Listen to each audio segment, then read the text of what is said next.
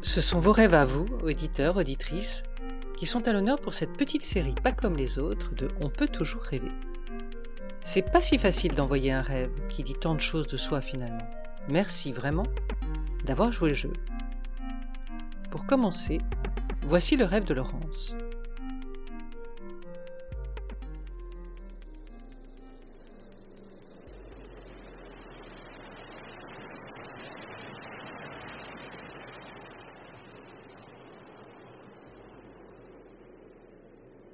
Le rêve de la baleine.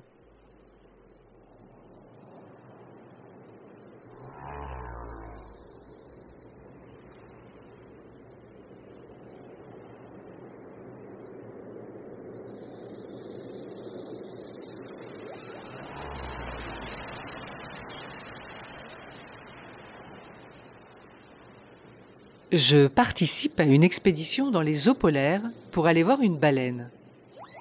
Aussi étrange que cela puisse paraître, la préparation de l'expédition et l'expédition en elle-même se passent simultanément. Les temporalités se mélangent. Du côté des préparatifs, la question principale est quel équipement pour que la peau ne soit pas en contact avec l'eau glacée? Les chevilles notamment. Comment faire pour que nos chevilles soient bien protégées? Une autre préoccupation Que faire si la baleine nous avale? Comment faire pour vivre en elle et se faire si petit qu'on puisse se faufiler à l'intérieur de la baleine, dans tous les circuits qui la composent? En fait, comment devenir elle?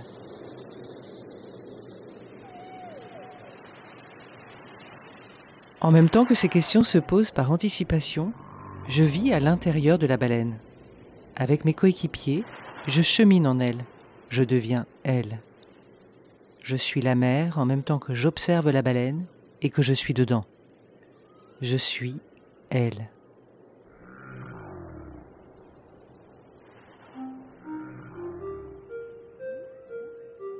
Ce rêve signe la fin d'une époque de reconstruction, nous écrit Laurence, dans laquelle je me trouvais depuis des années.